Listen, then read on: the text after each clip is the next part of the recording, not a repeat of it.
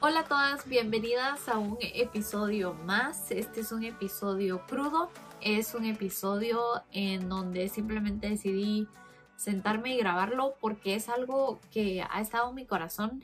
Eh, lo estoy grabando hoy, 11 de enero del 2022. Hace dos años, mi, mi querido esposo, mi mejor amigo, el amor de mi vida, pasó a la presencia del Señor.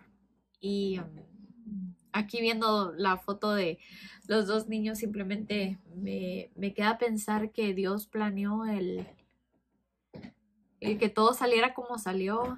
Eh, tal vez un día me gustaría hacer un podcast acerca de eso, pero em, creo que es difícil, hasta me es difícil verme a mí misma a la cámara al hablar de esto.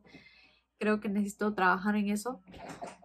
Pero quiero hablarte acerca de de aprender a sentir tus sentimientos.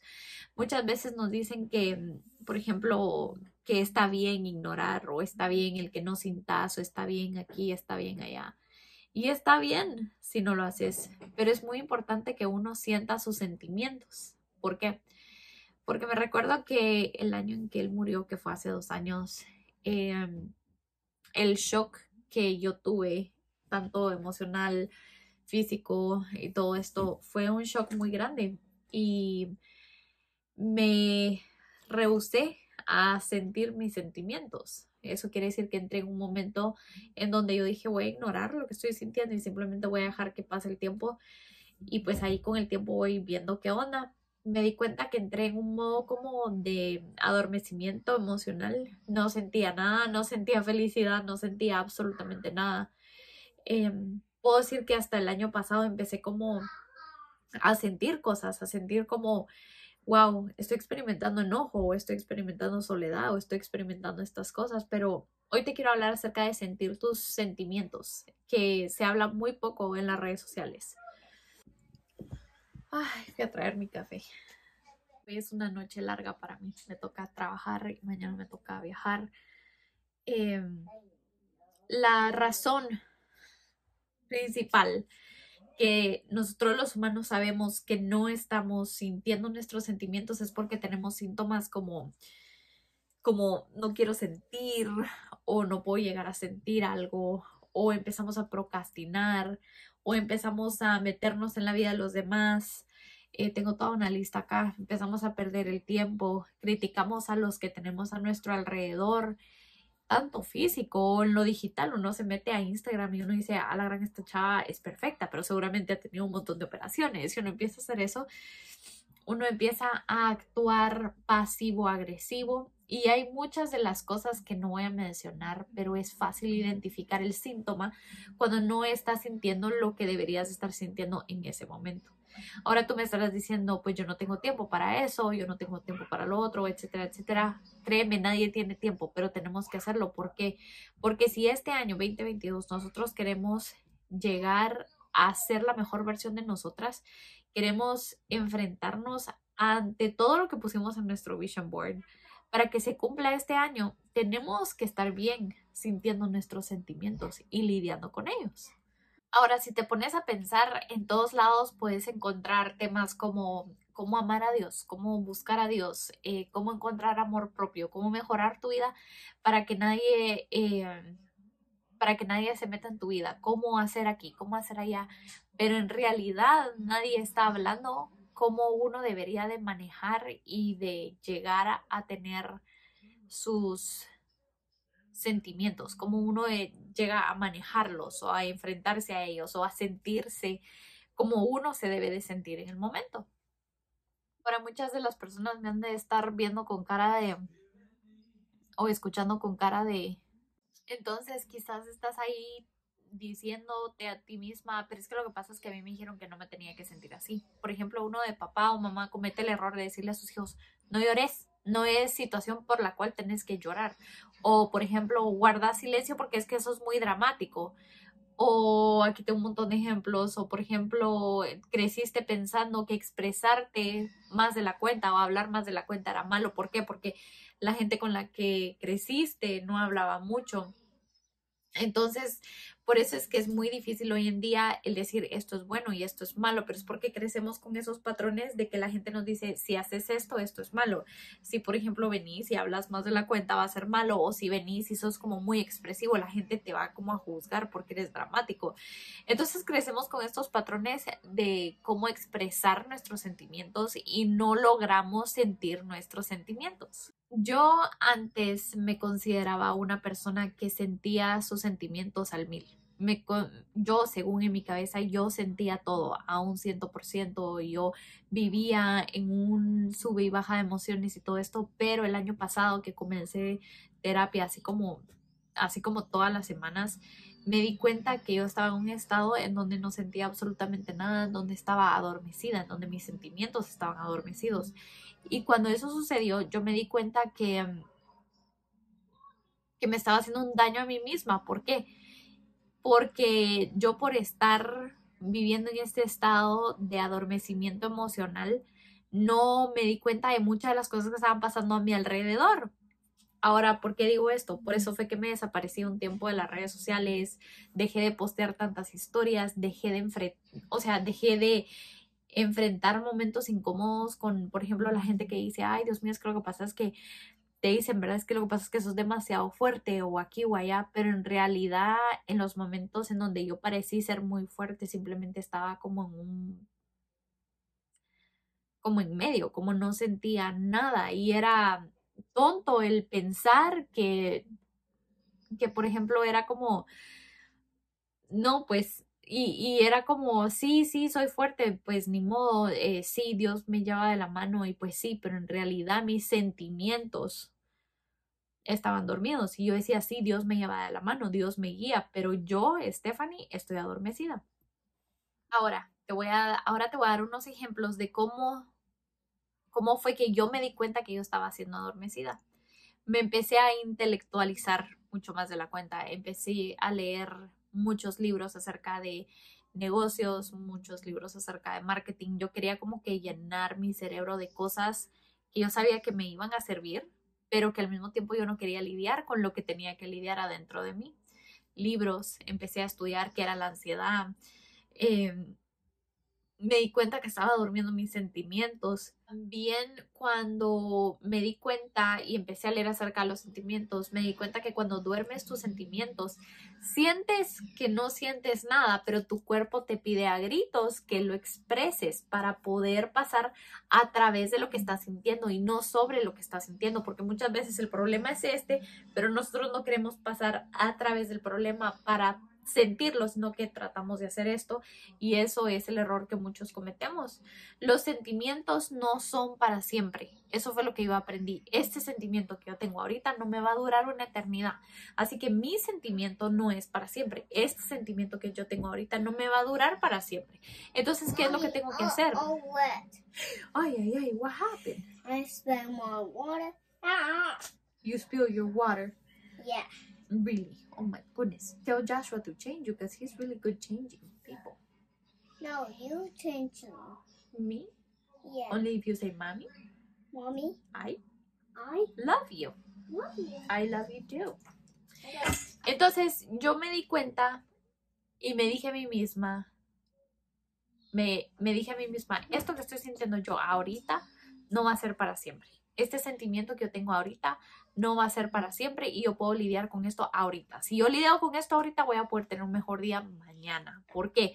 Porque mi cuerpo no lo va a querer sacar mañana. Porque mi cuerpo no va a querer expresarlo el día de mañana. Si lidio con él hoy, no lo tengo que hacer mañana. Ahora, los sentimientos son temporales. La única manera de salir de este estado es pasar, caminar, procesarlos y estar en ellos. Cuando tú dices, me siento triste, y le decía a un amigo, me siento triste hoy, me siento como fuera de mi onda, entonces lo que voy a hacer es que me voy a sentar, me voy a sentir triste, me voy a sentir fuera de mi onda, me voy a sentir depresiva por 10 minutos. Y puse el timer de 10 minutos. Y cuando puse el timer de 10 minutos terminó, yo dije, bueno, ya, terminó. Me sentí triste, lloré, hice lo que tenía que hacer. Ahora la vida continúa y este sentimiento no es para siempre. Ahora quiero eh, mostrarte algo que aprendí de un libro y es el método RAIN de lluvia, que es primero reconocer lo que pasó. Número dos, aceptar que la experiencia que estás viviendo es como es. La I, investiga con amabilidad y la última es nutrir con presencia amorosa. Muchas de las veces hacemos todo, ¿verdad? Reconocemos lo que pasó, acepto la experiencia que estoy viviendo como es, como vino. Número tres, investigo con amabilidad. Ok, ok, give me, give me 30 seconds. Investigo con amabilidad qué es lo que estoy sintiendo. Estoy sintiendo enojo, estoy sintiendo frustración, qué es lo que estoy sintiendo. Y luego nutro con amor. Entonces, ¿qué hago? Me siento triste, ¿qué voy a hacer para nutrir un descanso emocional? Voy a ir por una caminata, voy a ir a ver el lago, voy a ir a hacer algo que nutra mi estado emocional con amor. Te quiero dar una lista para que puedas caminar a través de algo difícil y te lo voy a dar en una lista práctica que he logrado como que de alguna manera en ciertas ocasiones difíciles de estos dos años he logrado como decir, ah, bueno, esto me funciona en tiempos difíciles. Ok, número uno, la clave es calmar tu cuerpo. Cuando tu cuerpo no está en un estado de tranquilidad, de reposo, de calma, eh, no puedes tener una mente tranquila y encontrar soluciones al problema. Ahora, ¿por qué te digo esto? Cuando tenés tu mente aturdida, cuando tenés tu mente llena de cosas o no sabes cómo hacer cierta cosa o aquí y allá, uno está comiéndose las uñas, uno está jalándose el pelo, uno está estresado y uno lo siente acá, o estás comiendo más de la cuenta o simplemente quieres dormir o no, tu cuerpo no está bien, no estás bien en ese momento del día. Entonces, la clave para calmar tu cuerpo es la siguiente. A mí me gusta calmar mi cuerpo de dos maneras. La primera es una respiración de caja. ¿Cómo así? Una respiración de caja es inhalar cuatro segundos, sostengo cuatro y exhalo cuatro, ¿verdad? Entonces, cuando yo hago eso, yo pongo mi cuerpo en un estado de tranquilidad para yo poder pensar bien qué es lo que está sucediendo o qué es lo que tengo que hacer para poder llegar a encontrar la solución. ¿Cuántas veces lo hago? A veces lo hago tres, a veces lo hago cinco, a veces lo hago quince, a veces veinte. Muy depende cómo es que me estoy sintiendo. Ahora, otra de las cosas que también me doy cuenta luego de hacer la respiración de caja es que me doy cuenta qué es lo que está pasando en mi cuerpo y en mi mente. Me pongo a observar qué es lo que está sucediendo. Por ejemplo, mi garganta se siente apretada, mi corazón está como un poco rápido, mi corazón está un poco lento, me está costando respirar, mi quijada está apretada. Em, ¿Qué es lo que estoy sintiendo? Mis manos, mi aquí también muchas veces cuando estoy estresada me duele acá. El cuello, ¿qué es lo que estoy sintiendo acá? Entonces es como estoy sintiendo qué es lo que está sucediendo en mi cuerpo y solo estoy como encontrando como es como darle un mensaje a mi cuerpo como todo está bien, como reconozco que estás tenso, ¿verdad? Reconozco que hay tensidad, que está tenso acá y de alguna manera necesito relajarme, ¿verdad? Ese es número dos. Ahora, inhibitorio, pasar... Ahora, la otra cosa que hago es que hablo mis sentimientos en voz alta. Por ejemplo, Yo ahorita estoy como que un poco tensa, pero es por el día, es porque hoy es, hoy es un día en donde a mí todo me duele y siento como un leve dolor de cabeza acá, ¿verdad? Y es como, acá es como tensión. Y siento acá un poco de tensión también en la parte de atrás del cuello y lo puedo sentir acá también, como el pecho apretado. Ok. Entonces, ¿qué es lo que estoy sintiendo? Lo que yo estoy sintiendo es esto, pero ¿cuál es la esencia? La esencia es, es tristeza, es... Um,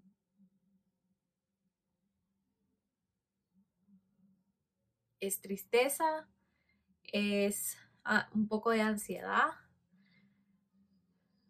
un poco de, de estrés por ver el futuro, porque siento otra vez la sensación de no sé qué va a pasar conmigo.